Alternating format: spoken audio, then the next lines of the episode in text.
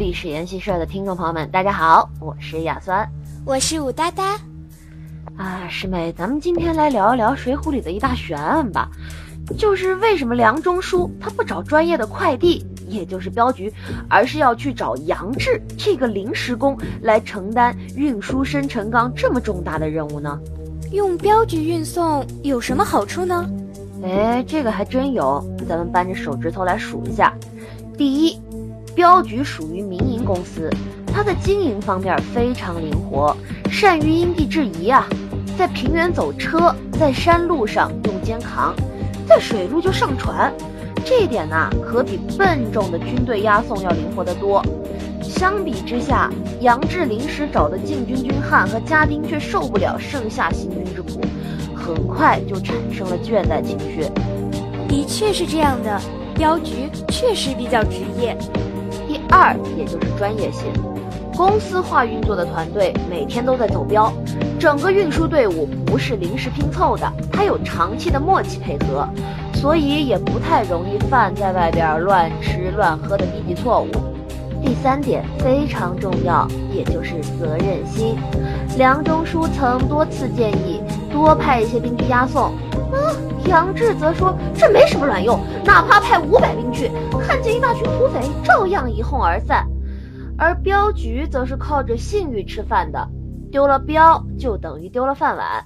所以啊，实际上辛苦拿月薪的镖师们，大多数啊，比封建时代的士兵要有责任心的多。我懂了，上面讲的职业性、专业水准、责任心。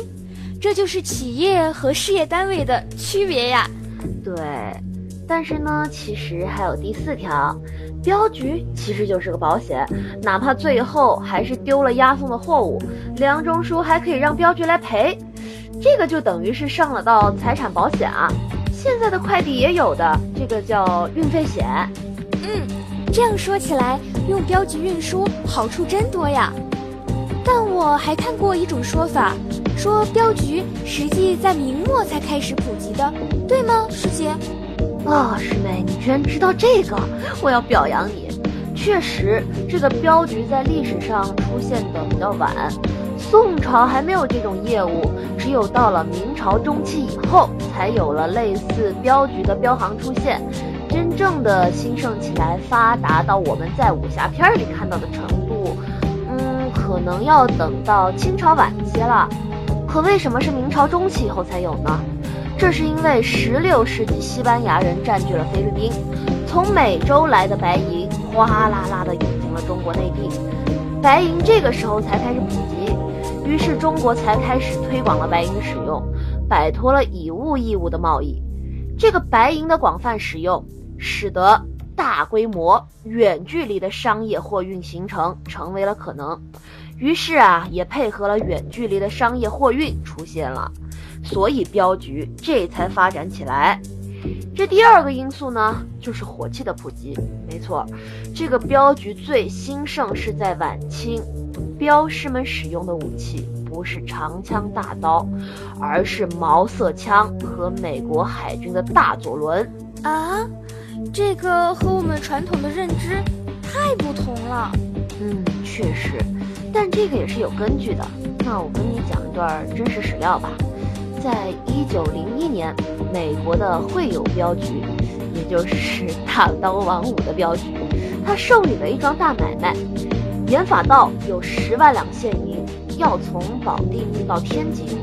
他走到下西河的时候啊，有一些官兵模样的人说要上船检查。那这些人上了船以后呢，镖师们才发现这些人是匪人。那就在船上动起手来了呀！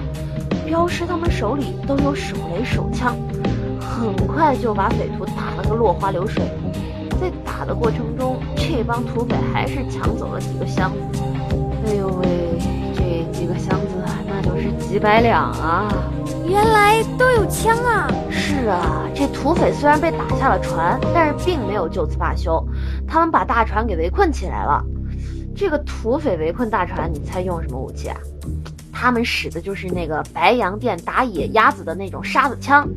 他们四面开火，把两艘大船围在中央，那个沙子枪远了以后就没有什么杀伤力，但是如果是近的话，也是可以要人命的。这镖师们被围困在这儿没办法呀。但在枪战的过程中，这个镖师的死伤也不少。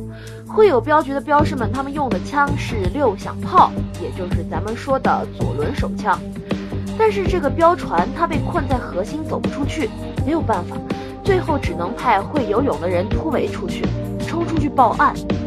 在等待救兵的过程中，土匪他们又组织了二次进攻，这个打的叫一个惨烈啊！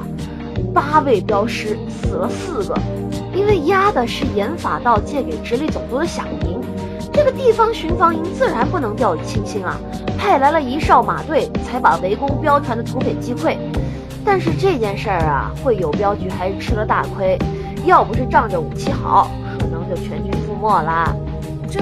这是真实的吗？这当然了，很多地方都查得到的。总的来说，因为有了大量的白银，明朝中期以后的经济才开始大繁华起来，给镖局依赖的实体经济提供了生存基础。那在另一个方面呢？由于镖局有了火器，才有足够的威慑能力去震慑土匪。如果是冷兵器时代，你武功再高，人家也要动手了才知道吧？这一路都动手过去。哪怕是高手也会受伤吧，所以说镖局的出现跟白银的普及和火器的普及有关，懂了？明白了，原来如此。所以说啊，如果没有提供申成刚这么个肥羊给晁盖和他的兄弟们，这晁盖的革命队伍可能就没有办法在锻炼和胜利中成长，也很可能劫道计划半途而废了。这样晁盖就没有了威信。之后也不会上梁山了，所以这是很大的一盘棋啊！啊，今天就到这里吧，历史研习社的听众朋友们，谢谢你们的收听，咱们下期再见。